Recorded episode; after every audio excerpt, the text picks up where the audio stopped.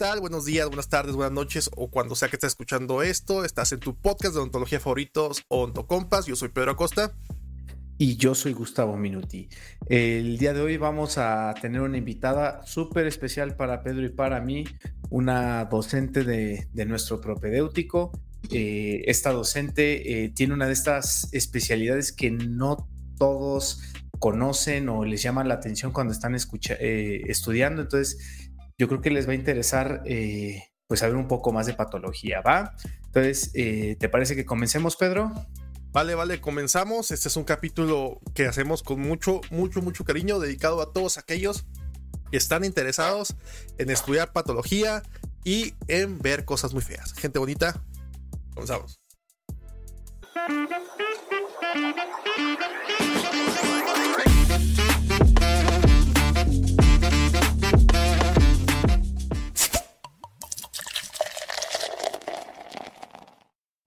Hola, ¿qué tal? Pues bienvenidos. Eh, continuamos con esta serie especial de especialidades. Hoy este, tenemos el gusto de contar con una de esas especialidades extremas, yo diría. Eh, vamos a hablar bastante, bastante de patología. Tenemos un excelente invitado. Antes que nada, Gustavo, ¿cómo estás? Yo muy bien. Eh, la verdad que eh, estoy contento por muchas cosas, principalmente porque ya por fin se terminaron estos invitados de Chihuahua, que digo, les agradecemos mucho que, hayan podido estar, pero ya eh, vuelvo a balancear nuevamente un poquito la, balanza de nuestro lado y bueno, nuestra invitada es la doctora Adriana es especialista en patología y es de aquí de Puebla. Entonces, eh, ¿qué tal doctora? Muy buenas noches. Quiere presentarse y bueno, contarnos un poquito de, lo que es su día a día, de cómo ha sido los años pasados. Eh, preséntese, por favor, doctora. Bueno, pues muy buenas noches o días o tardes, como dice Pedro, la, la que lo estén escuchando. Eh, pues estoy muy emocionada porque nunca había tenido una entrevista como esta. Casi todo ha sido así como académico y, y, pues muy, muy de investigación o cosas por el estilo. Pero parece que aquí pues es un programa distinto, ¿verdad? Hasta aquí vamos a venir a relajarnos y a contar la mera verdad. muy bien, muy bien. Este, cabe señalar y contar y recordar que la doctora Adriana es docente de nosotros, fue, eh, fue maestra de nosotros, es maestra de nosotros, mejor dicho. Este, era el terror del propéutico. No, se Aparte ya me dijeron un bicho raro, gracias Gustavo, ¿eh? Yo no, doctora, Como esa gente rara que le gusta la patología, ¿no? Mm, eh, eh, no a todos les gusta tampoco la pediatría, doctora. Somos personas este, algo peculiares. Usted es un poco más peculiar. Por no decir rara. Cosa, que yo no estoy diciendo nada, ¿eh? No, ya no, ya aprendí. Después de un propedéutico ya aprendí. Sí. Tú dijiste que vemos cosas feas. O sea, vemos cosas feas. Pues eh, estábamos discutiendo un poquito y lo hemos discutido con otras especialidades que, este, por ejemplo, los pediatras, como Gustavo, tienen que tener un perfil en especial. Este, yo creo que los patólogos también tienen que tener un poquito de eso, ¿verdad? Este, antes, antes que nada, vamos a agarrar un poquito de camino. Eh, doctora Adriana, por favor, cuéntenos un poquito de qué onda, qué, cómo definiría la especialidad de patología. ¿Quién debe estar interesado en la especialidad de patología? ¿Qué se ve realmente la especialidad de patología? Este, ¿cómo, cómo ahorita con tantos años de experiencia, cómo definiría su especialidad? Bueno, pues ahí esta, esta es una especialidad joven en realidad. Eh, yo creo que surgió como por el 2001, o sea que tiene apenas unos 22 añitos. Eh, el programa que yo estudié se ya no existe, pero se llamaba especialización en patología y medicina bucal. Y eso suena pues a que son dos cosas que se juntan en una sola y así es, ¿no? En otros países latinoamericanos se estudia separada o estudias patología bucal o estudias medicina bucal, pero aquí en México el programa como que se fusionó, fusionó las dos áreas y la patología bucal sería esta parte del diagnóstico que más bien tiene que ver con lo microscópico. Eh, y la parte de la medicina bucal es más el diagnóstico eh, de forma clínica, sin, o sea, a veces la, la histología, esto del diagnóstico en la laminilla, pues es parte de, es una herramienta más de diagnóstico y en la medicina bucal como que se conjunta todo y ahí es como damos pues eh, atención asistencial, ¿no? O sea, a los pacientes en consulta privada, hay ahora ingreso de algunos patólogos a hospitales, pero es en realidad una especialidad joven. Fíjese, qué, qué, padre, qué interesante y de hecho me sale a mí una, una duda porque creo que en otros países como Estados Unidos, además de estas dos especialidades, todavía la dividen en, una tercera más que sería radiología oral o radiología, o sea, no como tal dental, pero como si fuera una rama extra, ¿no? No sé en Estados Unidos, pero bueno, sí sé que allá hay programas que no hay en México, ¿no? Por ejemplo, creo que allá sí hay algún área que se dedica más, por ejemplo, a trastornos temporomandibulares, que es como la tierra de nadie, ¿no? Porque ¿quién lo ve eso? El cirujano maxilofacial, o el patólogo, o el orto, o sea, como que de repente hay áreas de la odontología como que no sabemos bien en el campo de quién entran, ¿no? O más bien son más manejo interdisciplinario. Entonces, de hecho, una, una parte de la patología y la medicina bucal, más la medicina bucal, es esta cosa como de integración interdisciplinaria y multidisciplinaria, porque es un área más pegada como a la medicina. Muy bien, nos comentaba la doctora que el programa en el que ella estudió, que es una, era una, es una especialidad relativamente joven, desde el 2021 tiene, estamos hablando que tiene apenas arriba de 20 años, pero que ya no existe ese programa. Doc, cuéntanos, cuéntenos cómo es ahora, por qué ya no existe, sigue existiendo el programa de patología bucal. Eh, sí, pero ahora es una maestría. Es decir, cuando yo lo estudié era especialización en patología y medicina bucal. Yo egresé en el 2007, 2007, y ya para el 2008, 2009 dejó de ser especialización y la transformaron en, en maestría. Entonces ahora actualmente es la maestría en patología y medicina bucal en la Universidad Autónoma Metropolitana en Xochimilco, en la Ciudad de México. Ok, más universidades este, ofrecen ese programa. Se hace por medio de universidades, se hace por medio de hospitales y después dan el título por universidad. ¿Cómo está la cosa hoy en día? sí, se hace por medio de universidades y se hacen rotaciones hospitalarias. Yo creo que en la mayoría, ahorita actualmente está el programa de la UNAM, el programa de la Autónoma Metropolitana, las dos en la Ciudad de México. Ah, la UNAM creo que tiene el programa también en León y en la Autónoma de Guadalajara también hay la especialidad.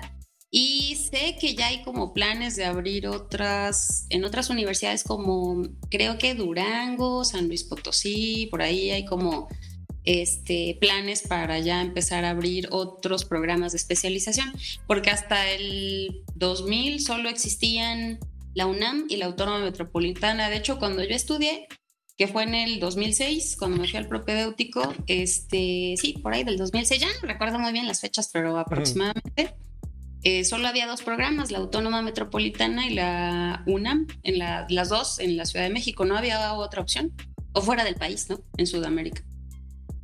Y doctora, eh, este programa, eh, eran pocos, ¿de cuántos años eran? Era un programa muy corto, con todo y propedéutico, yo creo que era como año y medio, año ocho meses. Era intensivo, era tiempo completo, no tenías hora de entrada, pero no tenías hora de salida. Rotábamos en tres hospitales y en dos clínicas de la UAM, porque tiene esta parte asistencial. Entonces íbamos a dos clínicas eh, de la universidad, de la Autónoma Metropolitana, y rotábamos, esa sí es como una gran bendición que en la Ciudad de México tienen, institutos, ¿no? Y tienen hospitales gigantescos.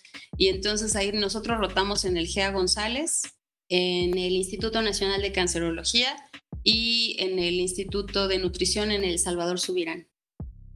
Wow. Ok, muy suave, muy suave ese hospital. ¿Y, hoy en día continúan eh, más o menos este, esta extensión del programa o ha, sufrido cambios, eh, sobre todo de cambiar de especialidad a maestría puede ser que tenga alguna, algún cambio también en la duración o, no es de esta manera?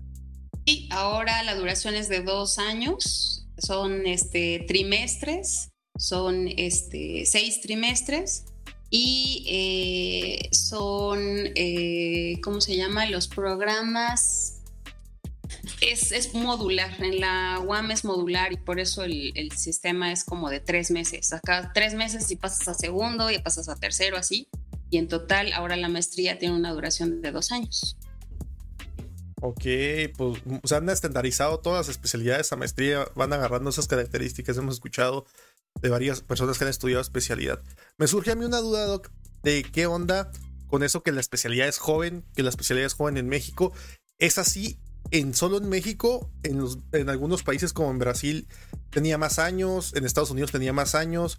¿A qué se llevó la la la decisión de que de que apenas en el 2000, 2001, 2000 este, se empezaba a estudiar patología y si era, así antes o si así es en todos los países? No, de hecho esta, esta, esta área eh, es como un área que ya se estudiaba desde mucho antes, en Europa, por ejemplo, los primeros patólogos que llegaron a México se formaron en Inglaterra. Y ya de ahí en México empezaron ellos programas, pero el programa estaba muy enfocado solo a la parte microscópica que hablábamos hace rato, a la patología oral. Y eso yo creo que se empezó como en el 83, o sea, la especialidad en, se llamaba diagnóstico integral y patología, pero estaba muy enfocado en la parte microscópica, la del diagnóstico microscópica, ¿no? Esto de las laminillas y las biopsias y esas cosas. Y este, del 83, pues ya después se fueron alumnos a formarse eh, a, Inglaterra. De Estados Unidos no sé si alguien, yo sé que se fueron a Inglaterra. Y de ella regresaron y empezaron a crear estos dos primeros programas en la UAM y en la UNAM. Y ya como bien en forma, me parece que han de haber empezado por ahí del 85, 89, ya crear una, un programa de especialidad. Y, este, y después de este programa especialidad, que estaba muy enfocado en la microscopía, ya se le agregó la medicina oral. Y ya como especialidad en patología y medicina bucal es desde el 2001. Es decir, obviamente hay patólogos, eh, hay gente que se dedica a esto que ya está grande, o sea, pero eh, porque podría haber una confusión, ¿no? En decir, en que yo diga que tiene como 22 años y hay patólogos que tienen 40 años de experiencia, pero es porque ellos em, empezaron primero estudiando la parte como más microscópica y por ahí de los 80 empezaron a salir a buscar la, formarse en medicina oral, que es esta otra mitad de la especialidad que actualmente es. Ok, bastantes horas este, de microscopio, ¿no? Que es la parte tediosa por lo menos de lo que decía, ¿no? Este, los patólogos no va a engañar a nadie, los patólogos son maestros que en la formación de licenciatura lo marcan a uno, ¿verdad? Yo recuerdo muy bien al doctor Martínez Mata, que es de los mejores maestros que he tenido y que eh, de repente cotorreo, este, que decía que las horas nalgan en el microscopio, son los que hacen la patología. Entonces, está tremendo. Bueno, pues somos peculiares porque a nosotros pues nos encanta estar champlados en el microscopio viendo a ver qué celulita, qué tiene, qué cambio hay. Y la verdad es que como yo creo que como en todas las especialidades de momento hay casos que son verdaderos retos, ¿no? Y hay laminillas que ves y dices, no, hombre, ya está el diagnóstico en dos segundos, ¿no? Esto es un mucocelia. Pero hay casos muy complicados hay casos muy complicados que nos hacen estudiar mucho y que es de esas veces que yo creo que cualquier especialista cuando se presenta un caso difícil dices, ay, ¿a qué hora me decidí a estudiar patología, no?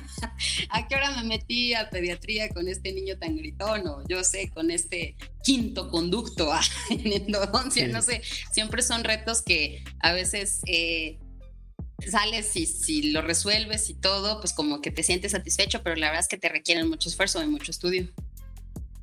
No, qué padre, tiene toda la razón. Me, encantó la línea del tiempo que nos acaba de, pintar de la historia de la patología en México. Eh, qué, bonito, doctora. Eh, luego, luego se ve cuando a un especialista le, le apasiona, ¿no? Eh, lo, lo, puede contar de una manera un poco tediosa, pero en su caso muy bonito. No, no, se ve cuando alguien le apasiona y cuando alguien es pediatra. Eh, lo, va a decir el rehabilitador, por el amor de Dios. Bueno, doctora, perdone las interrupciones aquí de mi compañero. Algo importante que, que, yo creo que me, digo, a mí me interesa bastante y estoy seguro que le va a interesar a, los escuchas, sobre todo esos que a lo mejor y, y, ni siquiera han escuchado hablar de patología, porque creo yo que es algo que, que, pasa, ¿no? Yo, yo no conocía que había esta especialidad. Entonces, a mí me gustaría saber cómo se enteró de la especialidad y cómo supo, cómo se decidió de que usted quería, quería estudiar esto. Híjole, pues eso sí es una historia muy larga como yo creo que muchos nos pasa, ¿no? Que no sabes ni dónde vas a caer y cuando la vida te va llevando, pues te va agradando y te pone en tu lugar y pues estás donde te tocaba. Porque fue algo bien extraño, eh, justamente por esta parte que decíamos que es una especialidad joven, pues en la universidad donde yo estudié la licenciatura, sí, sí había un patólogo y él, eh, bueno, eh, inicialmente en las escuelas de odontología, quien daba esta parte del plan curricular pues eran como médicos. Entonces, porque no había tantos especialistas. De hecho, actualmente yo creo que a nivel nacional hemos de ser como unos 200 especialistas en patología y medicina bucal. O sea, somos muy poquitos comparados, por ejemplo, con los rehabilitadores que hay hasta debajo de las piedras, ¿o no, Pedro? Sí, pero depende de qué piedra. Ah. Entonces, somos muy pocos. Y bueno, eh, ahora pues ya hemos este, incursionado más en esta parte de la docencia universitaria. Y en mi, en mi experiencia sí me tocó un, un maestro que fuera patólogo y que me diera clase, pero ese patólogo se formó más como, bueno, tengo entendido, que se formó más como en la parte microscópica. Entonces, en la escuela, en la licenciatura, la verdad es que yo no aprendí qué es lo que hacía un patólogo. O sea, de qué se trataba la especialidad, qué, qué, qué, cuál era su campo de trabajo. Entonces, en la licenciatura, de hecho a mí me llamaba la atención rehabilitación. Oh, qué mal, coraje, coraje. Qué mal, qué mal. Eso explica tantos maltratos en el...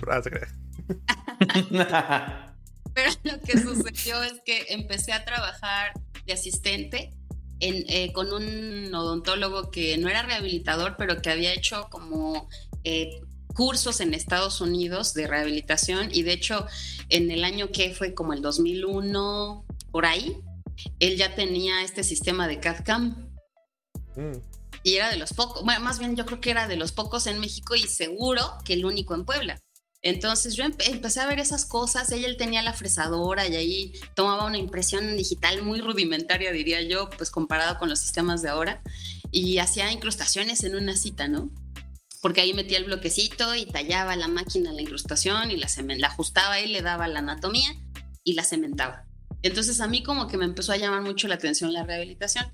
Sin embargo, cuando pues ya me tocaba graduarme, ya ver ahora dónde te vas a ir a estudiar y empecé a ver cuánto costaba estudiar rehabilitación y cuánto costaba estudiar endodoncia y cuánto, porque la endodoncia también me gustaba, híjole, dije, no, pues cómo le hacemos, ¿no? O sea, no es opción, eh, a ver, Adri, ve para otro lado, ¿no? Busca otros horizontes.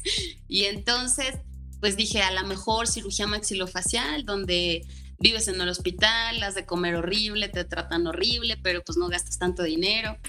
Y entonces, además en el servicio social me había tocado que se me complicaran extracciones. ya escuchaba yo a mi papá aquí, ni de sacamuela sirves, ¿no? Yo, decía, Dios mío, ni de sacamuelas. Entonces empecé a buscar un, alguien que me entrenara en hacer bien las extracciones y no lastimar a los pacientes, etcétera. Y ahí me encontré un diplomado en procedimientos quirúrgicos en odontología que estaba, que se daba intrahospitalario. El que estaba a cargo era el doctor Ernesto Miranda Villasana, que él es cirujano maxilofacial y era el coordinador de cirugía en el ISTE, en el, en el Zaragoza, el que está ahí en la entrada de la Ciudad de México. Y entonces entro a ese, a ese diplomado que duró como dos años, duró muchísimo, íbamos uno o dos días a la semana y nos trataban como residentes, ¿no? Con lo cual a mí me enojaba mucho porque ya estaba pagando por el diplomado. Y, y, bueno, ahí fue mi primer acercamiento con la patología bucal, porque dentro de todos los temas que veíamos ahí en el diplomado de los procedimientos quirúrgicos en odontología, vimos el tema de biopsia y cuando vimos biopsia, este, la persona que nos dio ese módulo tocó las neoplasias. Entonces yo dije, ¿qué? ¿Neoplasias? ¿Tumores en la boca? O sea, ¿qué es esto? ¿No? ¿A dónde me trajeron? ¿De qué me están hablando? Porque no tenía yo ni idea de lo que me hablaba. Entonces ahí me jaló, fue como que, ¿qué, ¿qué es esto? Era algo muy nuevo para mí, yo no sabía que los odontólogos hacían, podían hacer eso. Y entonces ya me acerqué y le pregunté pues qué era eso, qué especialidad era, si él era médico, oncólogo, qué hacía. Ya me dijo, no hombre, yo soy dentista, estudié patología y medicina bucal. Y entonces ya me fui enterando que había estos dos programas y pues como todo buen eh, buscador de programas, comparé, vi la UNAM, vi la UAM Xochimilco y eh, lo que tenía que me hizo llegar a la UAM Xochimilco era que de sus ocho profesores que eran, seis eran del Sistema Nacional de Investigadores y además este, tenían beca con ACIT. Era un programa de especialización que tenía beca con ACIT y pues eso, el apoyo económico, como ustedes saben, no es mucho, pero sí ayuda, ¿no? Y entonces, este, la otra cosa fue que el propedéutico me costó 50 pesos, así como lo oyen, 50 pesos. ¿Qué? ¿Qué? ¿Qué? Sí, de hecho yo dije, es una locura. 50 mil, ¿no, doctora? 50 mil. Yo dije, les faltaron varios ceros. No, sí hablé por teléfono les dije, oigan, yo estoy viendo aquí algo equivocadísimo, o sea, como que el propéutico cuesta 50 pesos. Me dijeron, claro, cuesta 50 pesos. Entonces te dije, pues hoy, ¿no? Esto como que sí suena que es para mí. Y te lo podemos condonar si quieres. Ah. Faltaba que le dijeran, no. 50 centavos, doctora, se está equivocando. Sí, caray. Entonces me pareció un ofertón, no, no. Y dije, no, pues sí, voy para allá. Y pues a ver de qué se trata. Y entonces, sin así, sin saber, y dejándome llevar un poco o un mucho por, por esa impresión, esa primera impresión que tuve y por el costo, entré al propedéutico. Y en el propedéutico yo me acuerdo que es muy parecido al de aquí, de la UAP, de las maestrías, porque yo me acuerdo haber empezado como por agosto y terminado en diciembre y fue pesadísimo, muchísima teoría, lo que en la vida jamás había leído. y aparte de muy abstracto, ¿no? Porque leías en el libro que si la célula epitelial, que si el tejido y que si las proteínas, entonces pues imagínatelo, ¿no? O sea, ¿o cómo? Aquí en la licenciatura nunca tuvimos una práctica con microscopio, entonces yo ni sabía cómo se movió un microscopio. La verdad es que fue bastante, bastante así, fue un otro mundo, entonces, como fue ese acercamiento, pues eh, ya después estando ahí en el propedéutico me enamoré de la especialidad, dije, sí, es esto lo que yo quiero. Muy difícil, parecía pura ciencia, cosas bastante complicadas de lograr, pero pues la verdad es que los maestros ahí te guían muy bien, y como les contaba, era, tenía hora de llegada, pero no hora de salida y literal te daban llaves de la escuela para que te quedaras ahí. Ya en el propedéutico yo dije, ¿qué voy a hacer si me piden que me compre un microscopio? No tenía ni idea de cuánto costaba un microscopio. Y este, y pues en las entrevistas normalmente no puedes decir, no, pues es que soy pobre, no tengo dinero, ¿no? Eso es algo que no es recomendable. Tú tienes que decir, no, hombre, ¿qué quieres que me compre? Yo compro mañana. yo, estoy, yo estoy aquí por gusto, o sea, la Reavi no me gusta ni tantito, yo estoy aquí por gusto, pero si quiero podría ser rehabilitador. Así se responde, ¿verdad, doctora? Todos somos ricos en la entrevista, se dice. Todos somos ricos. Todos somos ricos, ¿no? Tenemos visa desde los dos años. este, sí, a todos se dice que. te complica el español, el inglés no, el español. exactamente, ándale. Justamente, sí, caray, entonces, pues sí, yo dije, si me preguntan que si me que, que, no hay problema por comprarme mi microscopio, no, hombre, deme dos. claro que sí. Entonces, pues no, obvio, no, obvio, no me pidieron que me lo comprara porque ahí ellos nos facilitaban el microscopio. Pero sí, así fue ya regresando el propio, la verdad es que yo lloraba por quedarme, porque éramos como 45 aspirantes y durante el propedéutico se fueron saliendo algunos, total quedamos como 34 y de esos 34 elegían entre 6 y 8. Entonces estaba como muy complicada la competencia. Y este, y pues no, o sea, yo dije, no me voy a quedar, la posibilidad es muy baja. Y a pesar de que había dado todo, pues la verdad es que tenía muy, traía muy malas bases, ¿no? Entonces me tocó solita estudiar todo. Y pues bueno, ya, ya después, cuando recibí la carta de aceptación, dije, pues gracias, o sea, ya, qué bueno. Y pues ya allá adentro pues quieres ser el mejor, quieres destacar, pero no está tan fácil, ¿no? Hay que dedicarle mucho tiempo. Les digo que íbamos sábados, domingos, días festivos, de madrugada salíamos de la escuela, porque eso de sentarse a ver la minillas, pues sí le lleva mucho tiempo. Doctora, yo, pensé, yo pensé que que quería alentar a, nuestro público a, interesarse por la patología, pero, pero como que no, no, nos, este, no nos ayuda un poquito a, verla con buenos ojos, doctora.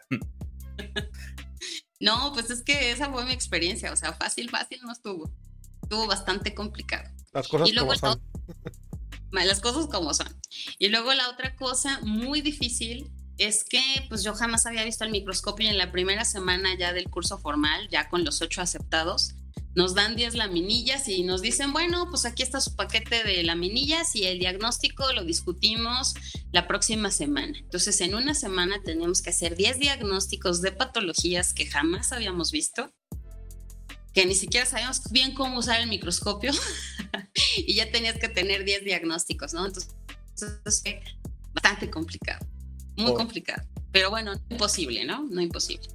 Muy bien, Doc. Comentado que el mundo de la patología en México, la verdad es un grupo muy chiquito, ¿verdad? Estamos hablando de aproximadamente 200 especialistas o 200 especialistas que se mantienen más o menos ahí en comunicación.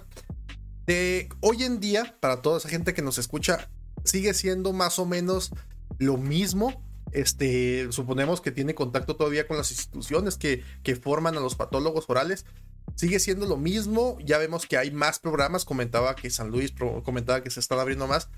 Sigue siendo más o menos lo mismo. Sigue siendo el mismo propedéutico de tantos meses. Siguen cobrando 50 pesos. Siguen poniendo las mismas friegas. Te siguen dando llave de la escuela. Ya es digital. Usted cuéntenos qué rollo hay. Pues este, que yo sepa, sí, o sea, el, el propedéutico sigue siendo varios meses. Siguen habiendo muchos aspirantes. De hecho, creo que dos generaciones. En mi generación fuimos ocho y de ahí eran cinco de la Ciudad de México y solo éramos tres foráneos, yo de Puebla y dos de Guadalajara. Actualmente hay extranjeros, hay venezolanos, colombianos, eh, gente de Perú que, que quiere hacer la de Venezuela, que quieren hacer, que vienen a México, a la UAM Xochimilco a estudiar el programa de maestría en patología y medicina bucal. Entonces, como que la competencia ya se hizo internacional. este, y pues sí, o sea, es muy, muy solicitada porque el programa está totalmente enfocado en la región maxilofacial. Sé de programas que están enfocados como que ven ahí en el microscopio patología de ojos y de dermatología, y pues como que siento que se pierde un poco el enfoque. Entonces hay que fijarse muy bien en el programa de estudios, porque aunque el que yo estudié fue muy corto, eh, sí estaba totalmente enfocado en esta parte del diagnóstico de lo que sí nos toca ver, que es la región maxilofacial y parte del cuello. Entonces, este, no sé cuánto cueste ahora, pero lo que sí sé es que la Autónoma Metropolitana sí, sí sí administra muy bien sus recursos, porque de hecho ese de los 50 pesos fue uno de tantos beneficios que, que la UAM te ofrece como estudiante. Te da un comedor, o sea, tú puedes comer. Yo comía ahí en esos años, 2006, por ahí 2007, comía con 17 pesos el menú VIP. y ahí mismo en la universidad, sin salir, ahí en el comedor, te daban por 10 pesos una cosa que se llamaba Valera y entonces tú podías sacar el número de copias que te diera la gana sin pagarlas.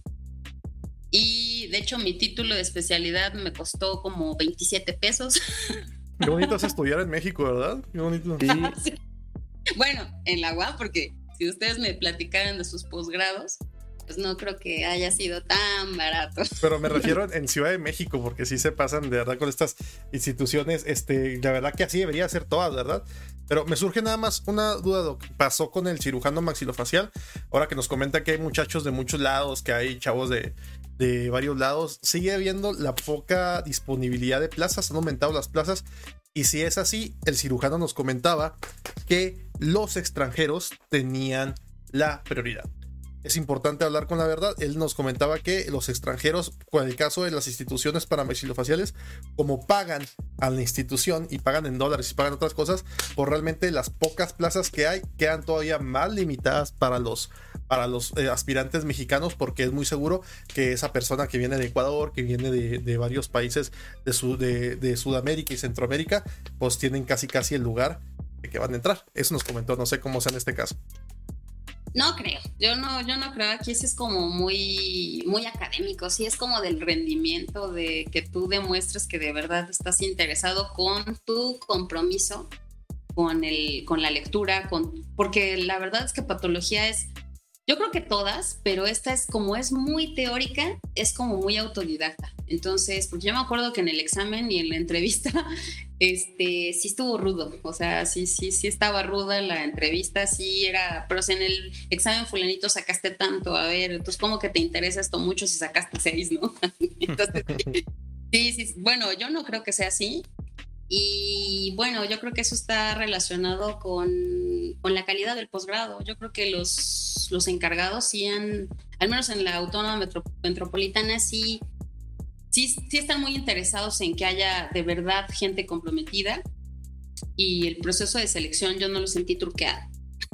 Esperemos que así sea. Y bueno, yo tengo una duda, doctora. Eh, yo recuerdo, eh, bueno, eh, yo cuando llego a tener algún casito en el consultorio, eh, le pido a la, doctora eh, pues que me auxilie, ¿no?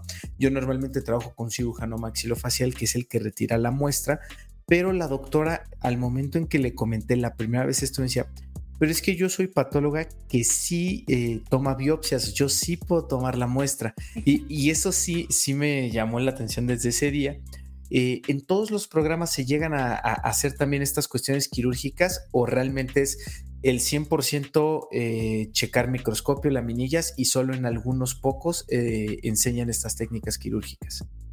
No, de hecho yo hago las biopsias porque por el diplomado que estudié antes, el de procedimientos quirúrgicos en odontología, ahí fue donde me entrenaron en extracciones complicadas eh, uno que otro tercer molar incluido, pero depende de la clasificación, y biopsia. Ahí fue donde aprendí a hacer biopsia incisional y biopsia excisional.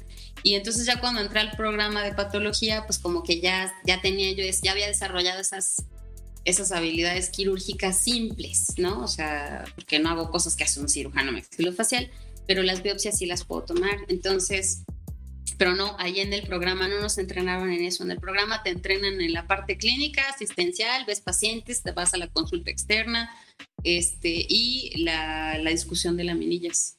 Ya si tú quieres desarrollar esto de poder hacer biopsias, yo creo que sí necesitas buscar otro lugar donde entrenarte. Ok, Doc, este, me surge eh, la duda y por lo menos ya estamos conociendo un poquito más de su historia. Eh, comentamos que estudiamos, eh, había indecisión al elegir el posgrado y todos estos este, cursos y experiencias este, ayudaron a, formar un poquito más esa, esa decisión. Se fueron inmediatamente después de terminar la licenciatura fue cuando accedimos a estudiar patología o, hubo o, es, o fue mediante así, ¿verdad? De, que las experiencias nos fueron llevando a eso. ¿Cuánto tiempo tardó en que empezamos a, aplicar? Y también eh, es interesante que nos escuchen los demás si aplicamos a la primera y la primera quedamos. Y en el caso de que, de que no fuese así, este, ¿cómo ve, por ejemplo, la opción de la UNAM para poder estudiar patología? Bueno, dijimos que íbamos a hablar de verdades, ¿verdad? Vale, sí. Correcto. Entonces, bueno, estuvo así. Yo terminé mi servicio social en 2004. 2001, ajá, como en 2004. En 2004, terminando el servicio, me di cuenta que no era muy buena sacando dientes. Entonces me meto, busco un programa y encuentro el diplomado en procedimientos quirúrgicos en odontología y ahí me entrenan en extracciones complicadas, este, etcétera. Y ahí tengo mi primer acercamiento con patología y con la patología, con esto de, las biopsias y las neoplasias. Y me intereso por patología y cuando veo el costo, etcétera, pues me intereso mucho más. Y fue así que, eh, que pienso en, la, en, en entrar al programa.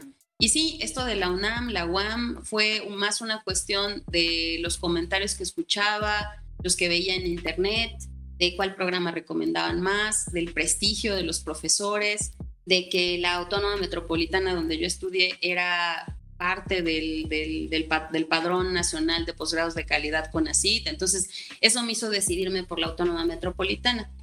Y ya estando ahí y ahora, pues ya con años de experiencia, etcétera, Ah, bueno, yo me quedé en el primer intento. En el primer intento tuve pues, la, suerte, la fortuna de, ser elegida y me quedé. Y eh, ¿qué otra cosa me preguntaste, Pedro?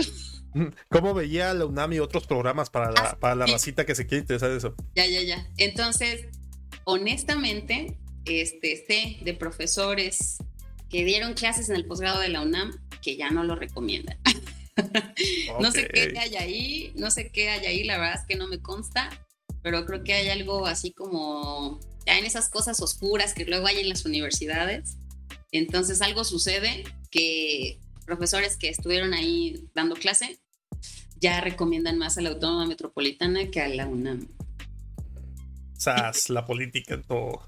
Sí, probablemente. Con la patología.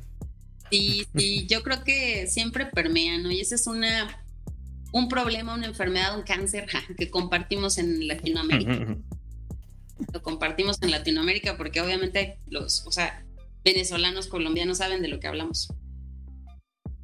Doctora, eh, ya nos dice, el microscopio no se lo hicieron comprar, eso no, pero hubo material que sí tuvo que comprar o, o todos se lo prestaban, uniformes, o sea, todo esto es para que eh, los que estén interesados más o menos eh, hagan un cálculo que a lo mejor esos 50 pesos ya suben a lo mejor a 58, 50 posiblemente y, le vayan agregando pues todo lo demás, ¿no?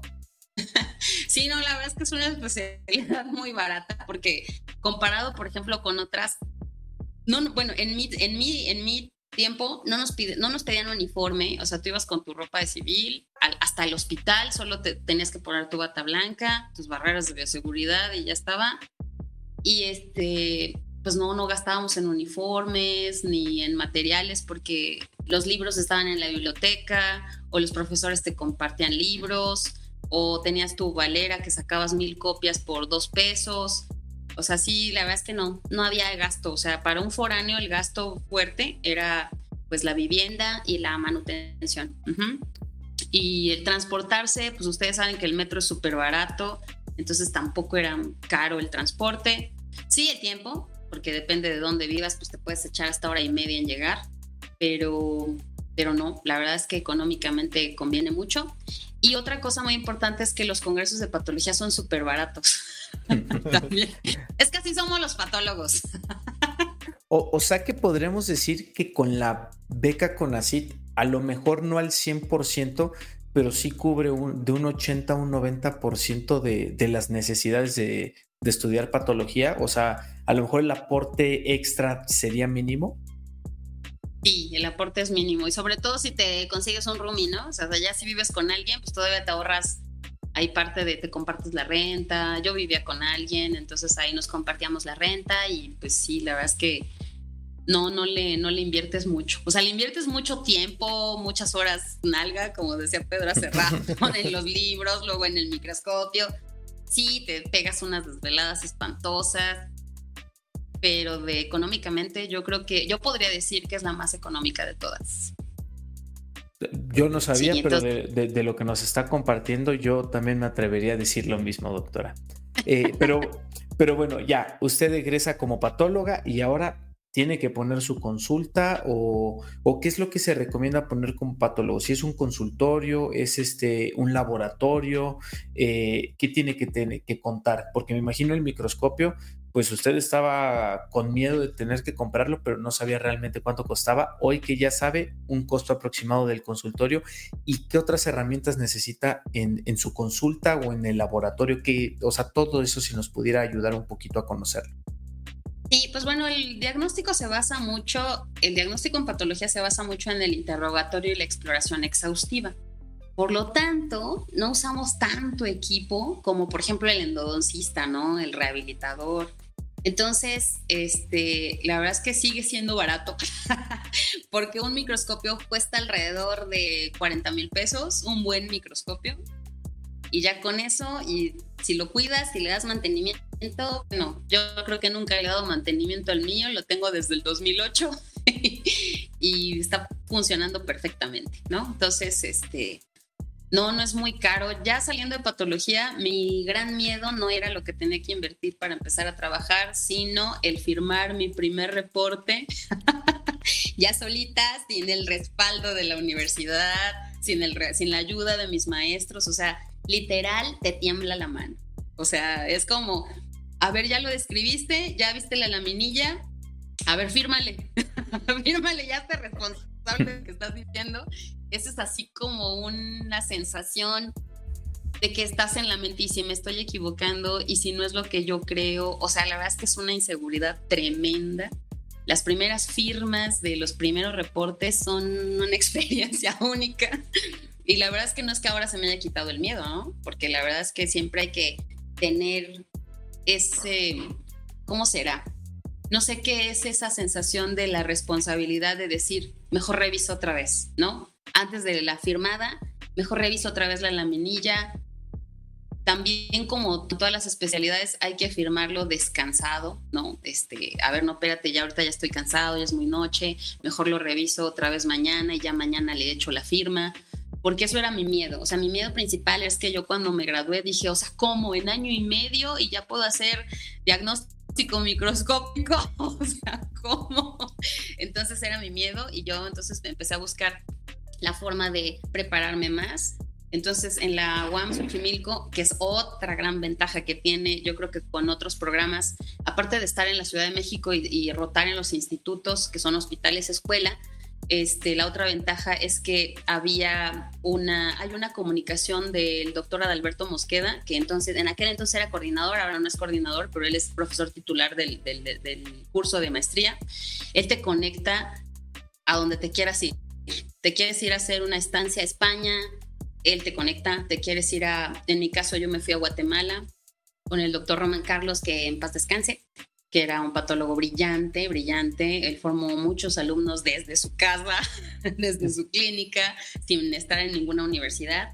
Nos recibí en su casa, ahí tampoco gasté porque yo solo pagué el avión de ida y vuelta y él me daba casa, me daba comida, me me llevaba a la clínica, me regresaba a su casa, yo trabajaba ahí en su clínica, obviamente sin ninguna paga, pero pues qué más paga que la manutención y el hospedaje. Entonces yo me fui tres meses a Guatemala y eso me ayudó mucho a agarrar esa seguridad de firmar los reportes. Entonces, esa es otra gran ventaja de ese programa. También el doctor Mosqueda tiene mucha comunicación, por ejemplo, con Brasil. Y Brasil es un país súper fuerte en patología y medicina bucal. Este, ellos hacen ya cosas muy especializadas de, de patología molecular y, cosas que en México no hay, ¿no? No hay todavía o al menos no son tan populares o son exclusivas de algunos institutos. O sea, nos, en la universidad, por ejemplo, en la UAP, no tenemos inmunistoquímica, por ejemplo. ¿No? Entonces, sí, sí, sí, esa es una, desventaja. Muy, muy, muy interesante, este, raza, para que vean para que vean lo que, lo que es, es cierto. A veces no nos ponemos a pensar la responsabilidad que tiene el patólogo. El patólogo básicamente es el que va a confirmar y va a decir de lo que se trata la enfermedad. Y mediante esa decisión, esa, ese, ese diagnóstico, esa hojita que firma y que tiene este, ahí la, la, fe que da el patólogo se va a desencadenar una serie de tratamientos, de quimioterapias, de procedimientos quirúrgicos, a lo mejor tremendos, ¿verdad? Y que después de que te hayas equivocado, imagínense la responsabilidad que es firmar algo y revisarlo y tener que volverlo para, o sea, claro que obviamente tienes que volverlo a checar y estar bien seguro de lo que estás haciendo. Este, o si está de pensarse, ¿verdad? Este, no es nada más es estar en el microscopio, gente, se están, la gente que estudia patología va a estudiar una, va a tener una responsabilidad tremenda, ¿verdad? En las manos de, de, bueno, y, la vida, literalmente la vida de muchos, muchos, muchos pacientes. Doc, nos comentaba, este, pues eso, que no, no lo habíamos este, interiorizado.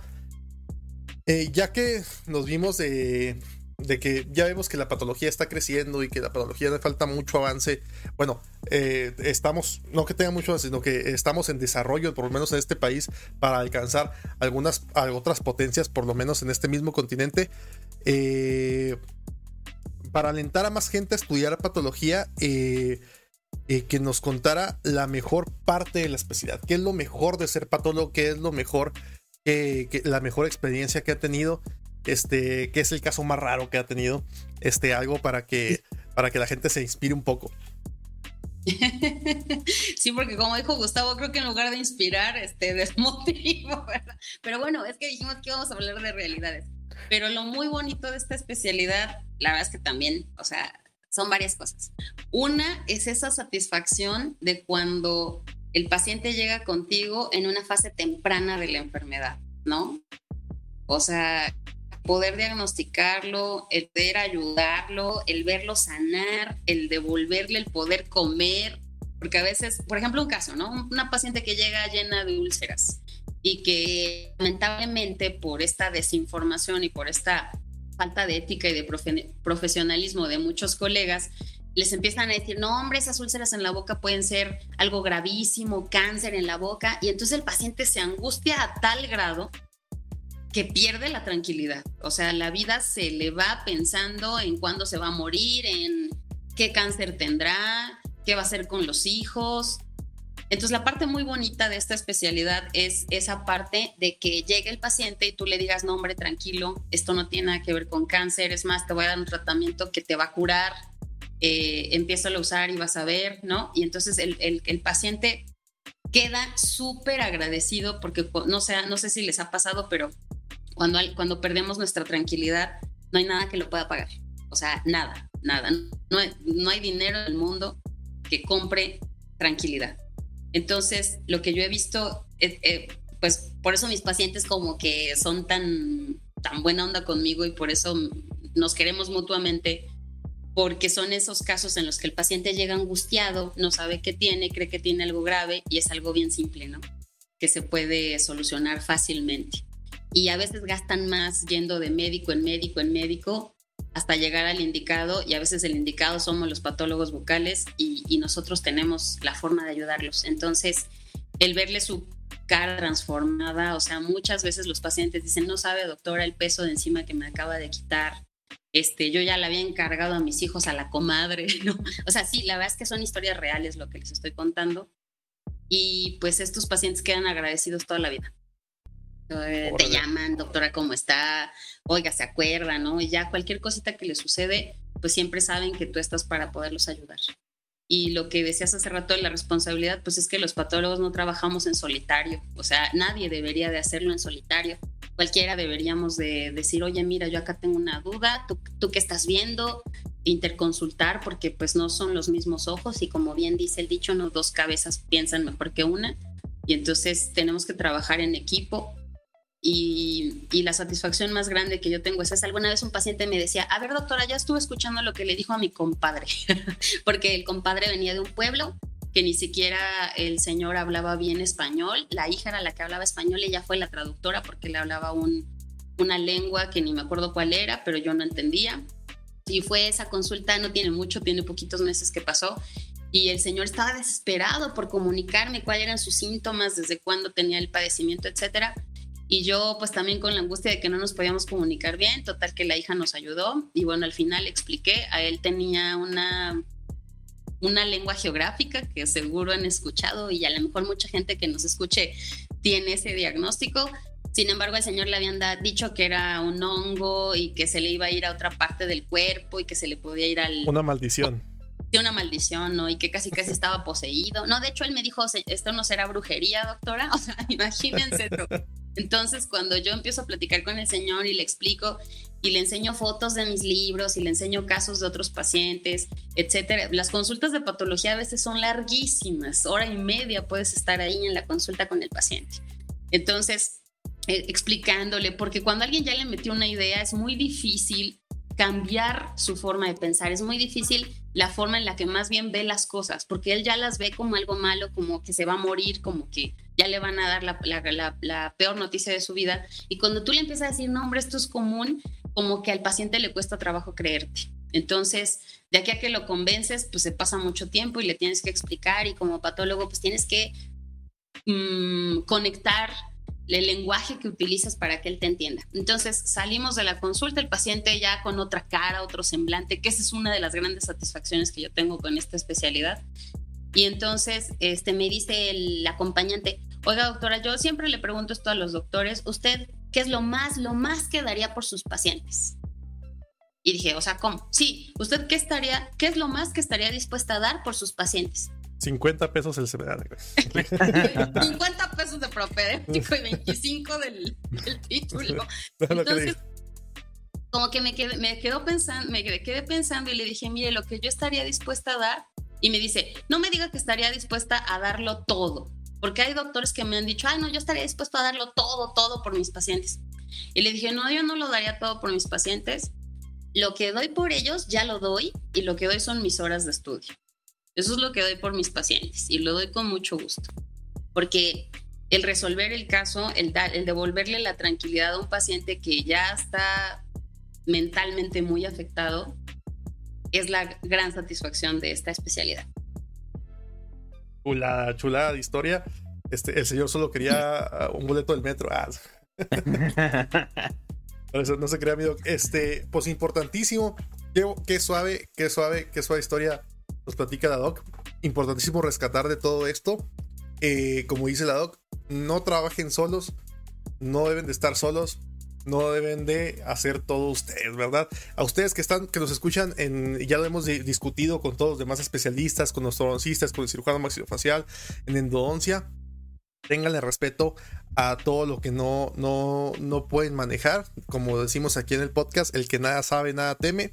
Pero podemos comprometer la salud la vida y la calidad de vida de terceras personas. Nuestro trabajo sí somos. Entonces, este, dentro de todo eso que platican, todo eso que, todo eso, ese equipo de trabajo que pretenden formar, y ustedes, chavos, que si nos escuchan están en proceso de formación, si en su equipo de trabajo pretenden tener al endodoncista para hacer las endodoncias, al ortodoncista para que venga a hacer braques, al rehabilitador para que termine y haga sus carillas, planean hacer su equipo de trabajo, es importantísimo que Ojalá fuera así, gracias a, gracias a, nuestros años de estudio donde hemos estado, Gustavo y yo tenemos pues el contacto de varios doctores, ¿verdad? de la doctora, de otros, otros patólogos, y podemos interconsultar con ellos. Es importante que su equipo de trabajo tengan un patólogo para cuando en alguna ocasión les llegue una lesión, sean ustedes los que diagnostiquen a tiempo y sean ustedes los que, los que puedan este, eh, eh, salvar la vida de ese paciente literalmente, ¿verdad? Oye, pero sabes que Pedro, eh, digo, estamos aquí platicando, no siempre conoces la especialidad, pues, o sea, con mucha probabilidad no vas a conocer ningún patólogo. Eh, por lo menos en el área pediátrica, algunas academias comparten el, ahora sí que como un directorio de todos los afiliados. Eh, le pregunto a la doctora, ¿hay algún consejo de patología o alguna academia de patología en el que otros dentistas puedan eh, contactar patólogos? O sea, también para conocer en la ciudad, porque me imagino yo ya con la tecnología que tenemos, a lo mejor y es posible estar haciendo envío de muestras, ¿no? Pero yo creo que no es lo ideal. Yo, yo creo que que lo ideal sería tener a alguien de tu ciudad. Entonces, doctora, ¿nos puede compartir si, si es que existe algún directorio de este tipo? Que nos pase el grupo de Facebook, por favor. Ándale. Sí, de hecho sí hay. Hay, hay una asociación mexicana de patología y medicina bucal. Ahorita la, la, la presidenta de la asociación es la doctora Beatriz Aldape. Ella estuvo en la UNAM, de hecho quien haya hecho especialidad en la UNAM o Sí, porque ella ya no está ahí, pero este, seguro la conoce, ¿no? Porque seguro le dio en el propedéutico patología. entonces, este, si hay un directorio en la Asociación Mexicana de Patología y Medicina Bucal, te dice la ciudad del país y el nombre del patólogo que está por ahí. Y también es que esto de la, la tecnología, como bien decías, Gustavo, sí nos ayuda mucho porque con una buen, un buen resumen clínico y una buena fotografía de la patología, los patólogos somos buena onda. Y si tú nos das información, te podemos ayudar en la distancia a, asesorarte sobre el caso. Sabes que este, ya no lo retengas, ese paciente necesita una biopsia, eh, ya no le estés viendo si le das X o Y tratamiento, etcétera. O sea, sí hay una asesoría, yo creo que muchos lo hacemos, pero lo que también nos molesta es que solo nos manden una foto y nos digan, ¿cómo ve, doctora? ¿No? Entonces, así, sin información, sin saber la edad del paciente, factores de riesgo, medicamentos que tome, así como que eso sí, sí, sí molesta. Es como yo escuchaba este, un programa suyo donde decían, no, pues instrumenteme el conducto y pues ahí yo lo obturo, ¿no? Entonces, como que eso sí está gacho y yo creo que hay muchas especialidades que sí lo vivimos y así nos pasa a los patólogos. Eh, a veces los referidores, los odontólogos eh, de otras especialidades o generales quieren que les diagnostiquemos con una foto. Y en una foto no se puede palpar, a una foto no se le puede preguntar. Entonces así no se hace diagnóstico. O sea, si, me das un poco de información, y, una buena foto y yo, y yo te pregunto, oye, ¿qué se siente? Tú me dices paciente masculino de 54 años, fumador o no fumador o sin antecedentes para el padecimiento actual, este, toma X o Y medicamentos o no toma ninguno. Eh, resulta que presenta esta lesión de tres meses, a la palpación es indurada, este, bien delimitada, móvil, o sea, si me das ciertos datos, yo con eso te puedo ayudar. De hecho, hay una doctora que este, tuve hace como dos años el gusto de conocerla. Ella es, es más joven que yo y eh, ella trabaja en Oaxaca y así de pacientes de patología a través mío, ¿no? Ella me manda el resumen clínico, me manda fotos de las patologías y entonces yo le digo, ah, mira, doctora, hace esto, hace el otro, asesora así. Porque imagínense que venga un paciente de 8 horas, 10 horas a Puebla nada más a consulta y que a lo mejor lo que tenga sea algo muy sencillo que la doctora puede resolver o que a lo mejor no es tan sencillo, pero que en la distancia yo la puedo coachear.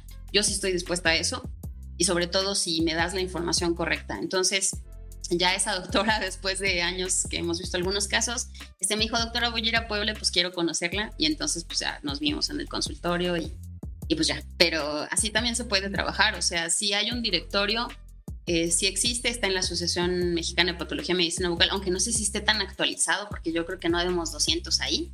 Y también a veces el directorio nada más tiene a los que recién se certificaron y no tiene a los otros. O sea, como que puede faltar gente, pero sí hay, o sea, sí hay, sí hay un directorio ahí en la Asociación de Patología y Medicina Bucal y tiene una página de Facebook. Ah, bueno, pero, que, pero que no sea pretexto para, para nadie, eh, es necesario contar con un patólogo, eh, no por el bien de nosotros, o sea, sí por el bien de nosotros, pero principalmente por el bien de los pacientes, ¿verdad? Y bueno, digo, doctora, nos ha contado cosas muy bonitas, otras más o menos.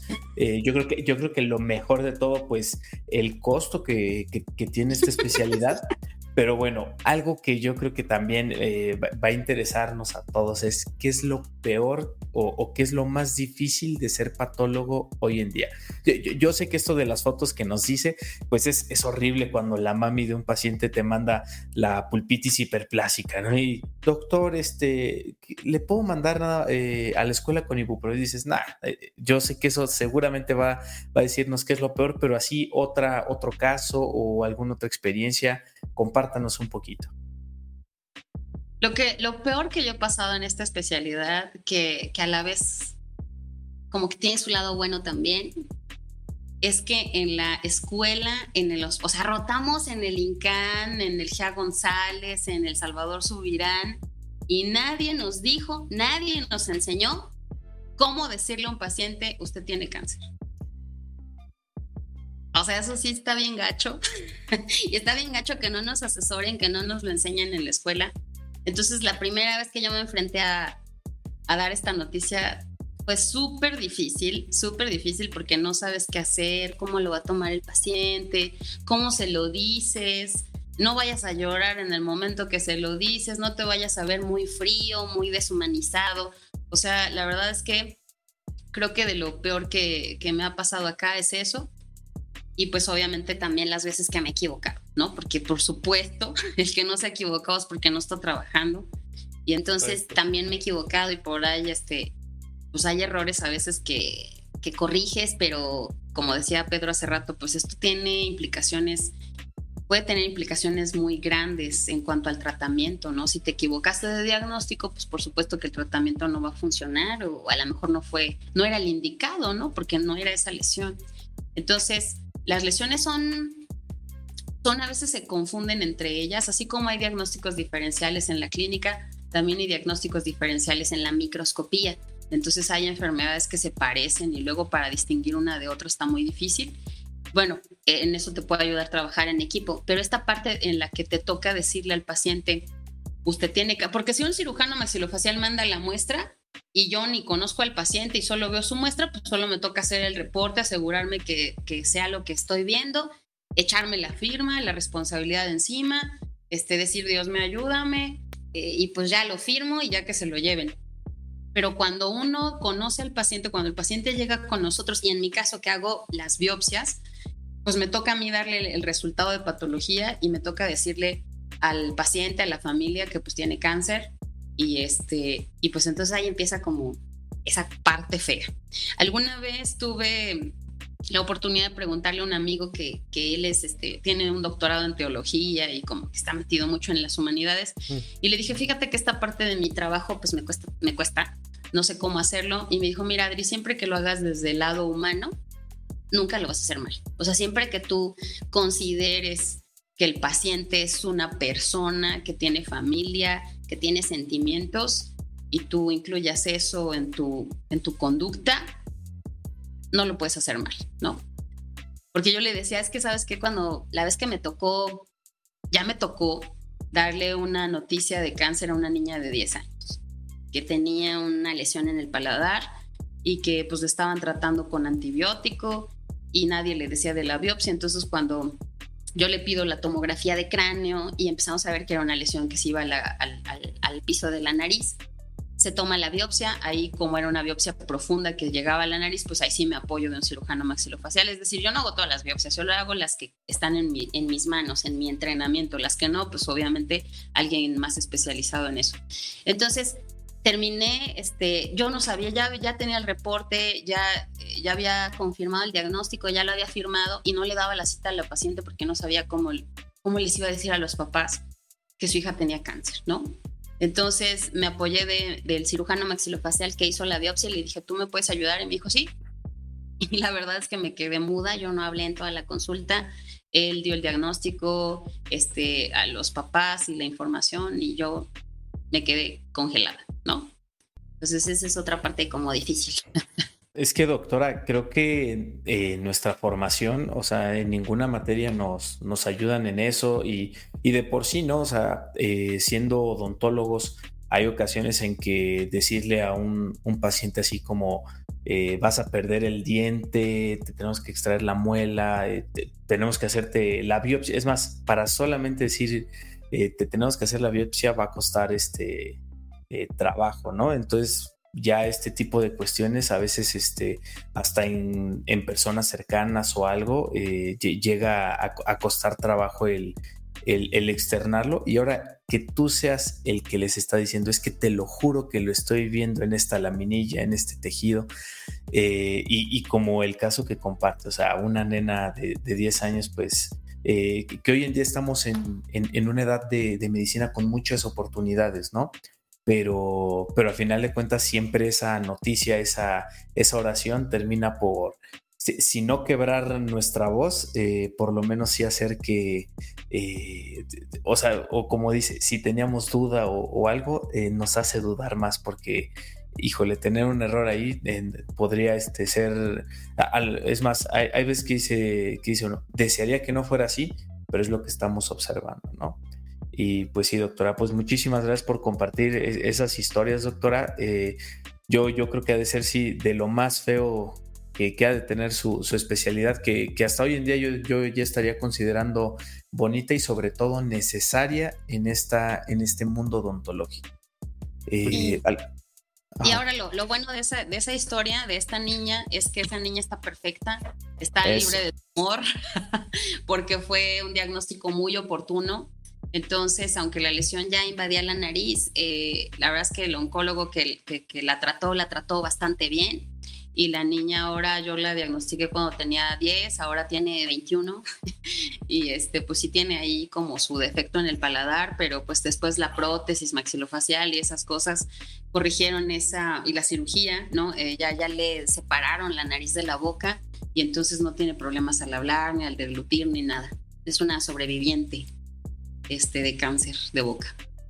Vale, vale, muy muy interesante, gente, la importancia de los diagnósticos a tiempo.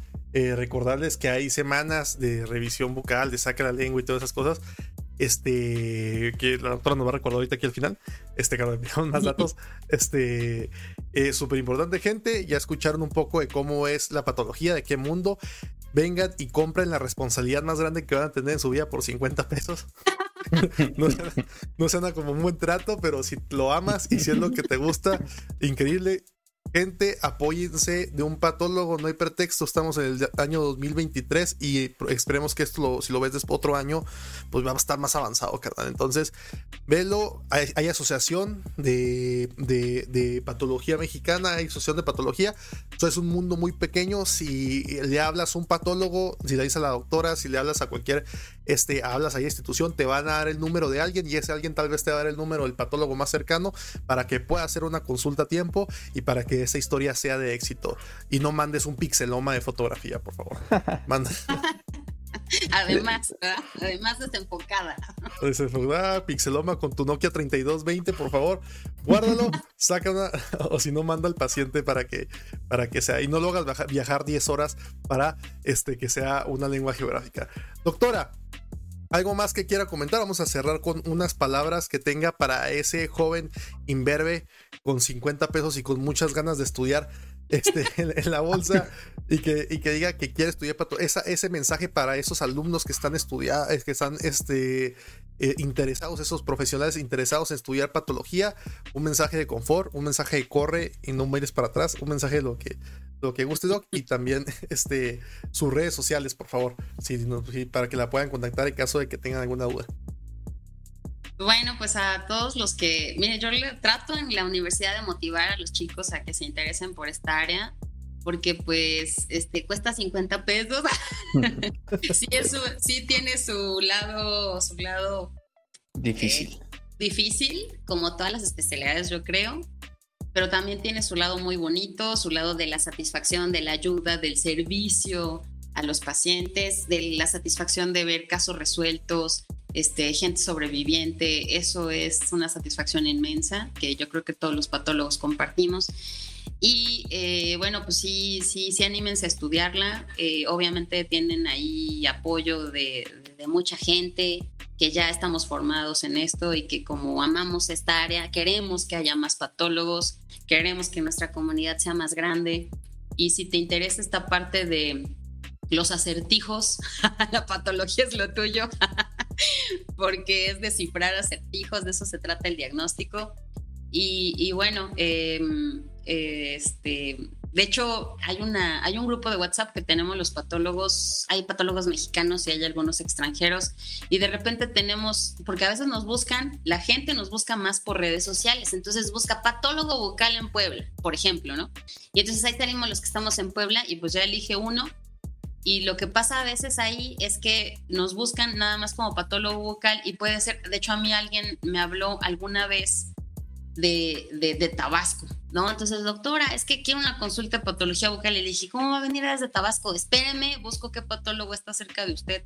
Y entonces, como nosotros tenemos una red de patólogos, pues hay, oigan, alguien por ahí cerca de Villahermosa, ¿no?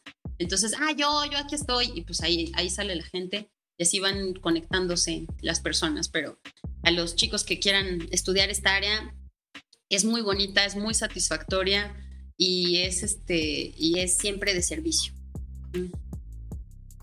Pues miren, eh, todavía hay menos pretextos todavía. Pueden contactar un patólogo aunque no esté cerca de ti y ese patólogo te contactará con otro patólogo. O sea, son 200, se conocen seguramente, se, se podrán escribir en Navidad sin ningún problema.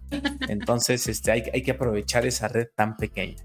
Y este, para todos estos estudiantes que ahorita están tomando patología y piensas que, que tu profesor o que tu profesora está, es un poco estricta, eh, complicada. Nosotros pensábamos lo mismo de la doctora Adriana y mírenos, hoy en día aquí nos está compartiendo unas excelentes experiencias. A final de cuentas, llegan a tener este, este tipo de actitud a veces en la docencia porque su camino ha sido difícil. Gracias, doctora, por compartir todo eso. Y, bueno, ¿qué más? La verdad, eh, pues yo creo que no hay nada más por agregar, doctora. No sé si nos quiera compartir sus redes sociales para, eh, por si alguno la puede contactar, eh, a lo mejor enviarle algún caso o sobre todo, eso sí, caso completo, con antecedentes y todo. Descripción nada de, y todo, sí. descripción, por favor. Este. Eh, o por lo menos para que usted a lo mejor pudiera ayudar a, algún otro colega o futuro colega en contactar con un patólogo. Bueno, pues los, los voy a sorprender aquí, pero sí tengo Facebook, pero no lo reviso. sí tengo Instagram, pero no publico nada. Entonces, ahí como que en las redes sociales sí les voy a fallar.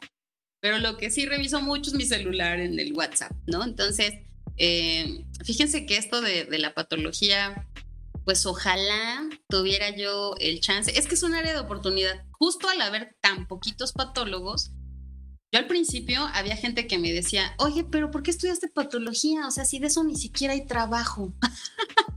Entonces yo decía, ¿cómo? O sea, yo no sabía si reírme o preocuparme, porque pues el patólogo que dice que, eh, digo el patólogo, el dentista que, que dice que nunca ha visto nada, es preocupante porque lo más seguro es que no esté explorando la mucosa y que esté dejando pasar patologías, porque trabajo sí hay y hay un montón de trabajo, entonces por eso necesitamos más patólogos. Ese es un área de oportunidad, no es así como que tengan tantas opciones los odontólogos chicos que me están oyendo y quieren estudiar patología.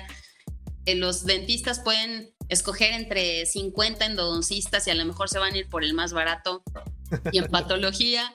Erróneamente.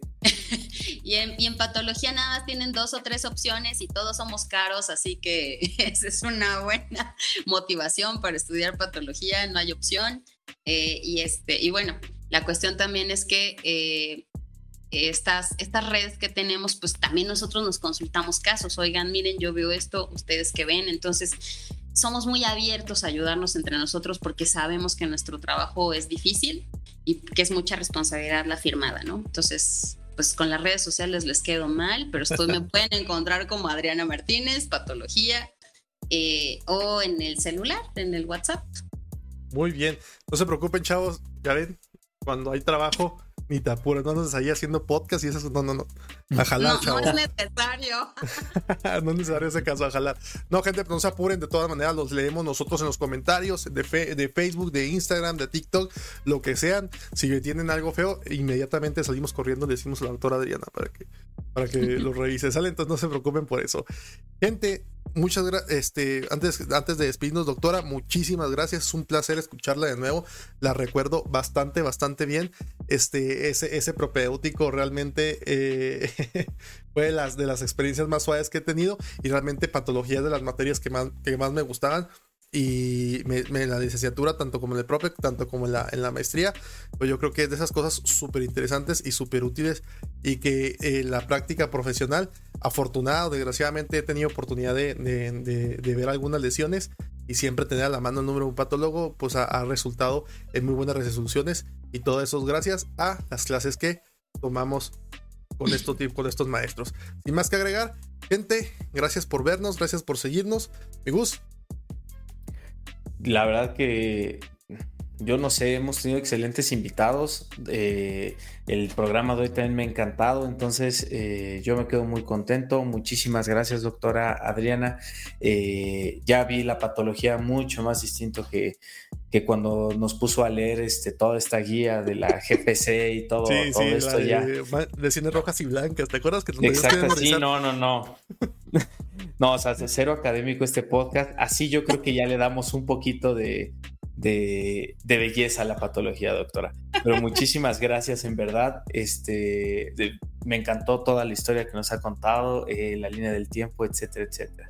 Eh, yo no tengo nada más que agregar, nada más agradecerle nuevamente y pues nada, seguimos leyendo a todos en, los comentarios y, esperamos para la siguiente especialidad en el próximo episodio. ¿eh? Así es, esperemos que haya siguiente ocasión, doctora. Nos vemos a todos, muchas gracias. Bye. Bye.